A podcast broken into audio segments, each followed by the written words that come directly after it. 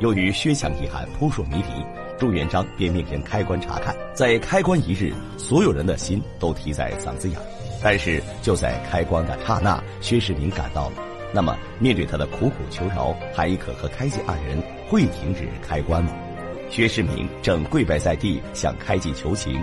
他说道：“薛强已经病死在狱中三月有余，并且有御医作证，还有刑部官员查验，为何要让死人也得不到安息呢？”开济质问薛世明：“如果开棺之后棺中无尸，他该如何？”而薛世明却反问开济：“如果开棺之后棺中有尸，那又当如何？”看着两人僵持不下，这时韩亦可开口了：“已经挖到这种程度，半途而废恐怕不好吧？”更何况朱元璋早就下了死命令，最终薛世民的阻拦也无济于事。薛强的棺木被打开了，期待真相的人们都大跌眼镜。棺材中果然一具已然腐烂的青年男尸。王希哲深觉侥幸，深深的喘了一口气。薛世民看到此景，也直接哭晕了过去。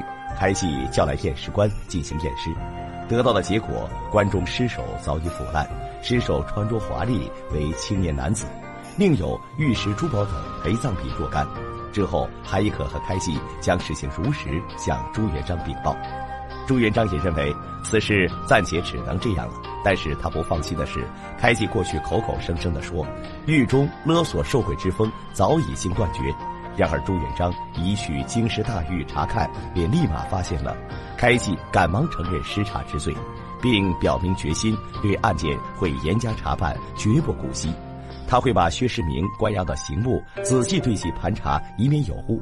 说罢，朱元璋便让开济退下了。另一边，死里逃生的王羲之二人一边暗自庆幸，一边又产生了不解。当初棺材中明明装着薛强出去的，这哪里来的一具尸体呢？看来还是薛世明做事周详，是他事先寻了具男尸入殓。眼看案件的线索再次走到了尽头。别有用心之人已经准备喝杯小酒进行庆祝了，然而韩一可却向朱元璋提出他还有些不放心之处。开棺之时，微臣看到刑部侍郎王希哲、主事杨叔征，皆有惶然之意。另外，在开棺之时，虽然百姓皆一片哗然，但是百姓却未必倾向于薛家。与此同时，开济正在审问薛世明。薛世明一口咬定不认识王希哲此人，当初也只是设法认识了狱卒，希望其能给狱中的薛强更多关照。但薛世明说他有一个小小的请求，要单独和开济讲。开济沉着两秒，待侍卫们全部出去了，这时薛世明这样说道：“裴大人，小民以为此事并没有完全过去，望大人小心提防啊。”听罢，开济没有提出反驳，而是询问关注之人到底是谁，还有薛强到底去了哪里。此时看来，薛强之案幕后最大的主理人正是开济。薛世民回答说：“棺材中的只不过是一具荒野之尸，而薛强仍然在府中，但是会找准时机马上把他送走。”实际上，薛世明和开济两人早有勾结，开济一直伪装成清廉好官。一是为了在出狱时撇清自己，二是为了更好的贪赃枉法。此次薛世明又准备孝敬开济五千两白银，但这收银两的手法也是被两人做的神不知鬼不觉。薛世明找了一个外地商人，购买了一车大米，把银箱藏在大米之中，然后把米运到街上叫卖。开济再让管家把米买下，运回府中，便可以做到万无一失。并且在两人看来，开棺验尸就是为了以正视听。眼下朱元璋怕是再也拿不出其他证据了。那么薛强之案当真已经板上钉钉了吗？话未免说得太早。王希哲和杨淑贞正在为逃过一劫喝酒庆祝。二人回想着开棺之日，开启镇定的表情，更怀疑开启恐怕早已与薛家暗度陈仓。当初他们上报薛强温病而死时，他就有故意不去查尸的嫌疑。并且薛世明是在官场上混过的，比狐狸还狡猾，做事一定会滴水不漏。他怎么会忽视开济这个环节呢？想透了这一点，二人深知他们根本不是开济的对手，也感觉危险更近在咫尺。一波未平，一浪又起。一天早朝时，又有人来击灯闻鼓，状告的依然是薛强诈死一案。然后告状人不是黄金明，而是一个名叫袁培尧的绅士。袁佩瑶说：“不能因为棺木中有尸，便认定尸体就是薛强。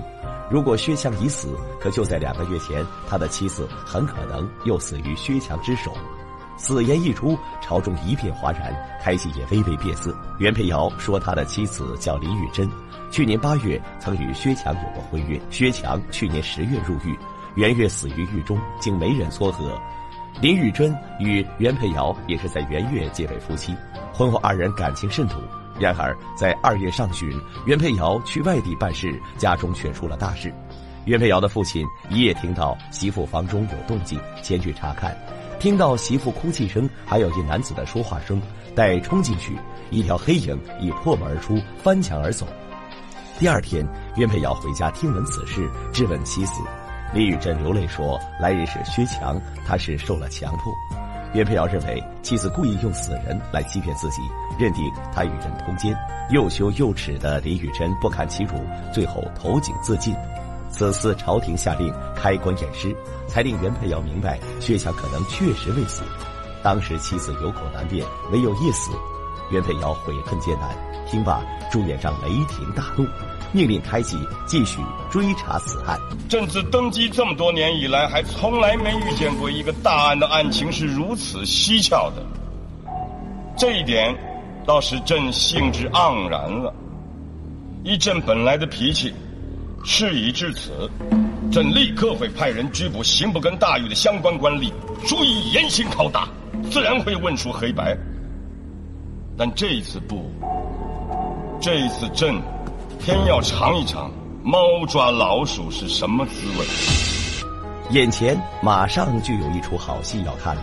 倘若刑部稽根大狱的官吏是清白无瑕的，自可安然度日；如若相反，那他就要寝食难安了。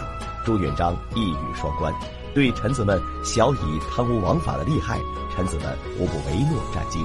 太子朱标认为，薛强如果还活着的话，一定还藏在家中，建议让袁培尧潜入薛世明家中探查虚实。眼看案件又迎来了新的转折点，一场惊心动魄的君臣较量也刚刚开始。那么薛强会被抓到吗？欲知后事如何，欢迎锁定下集。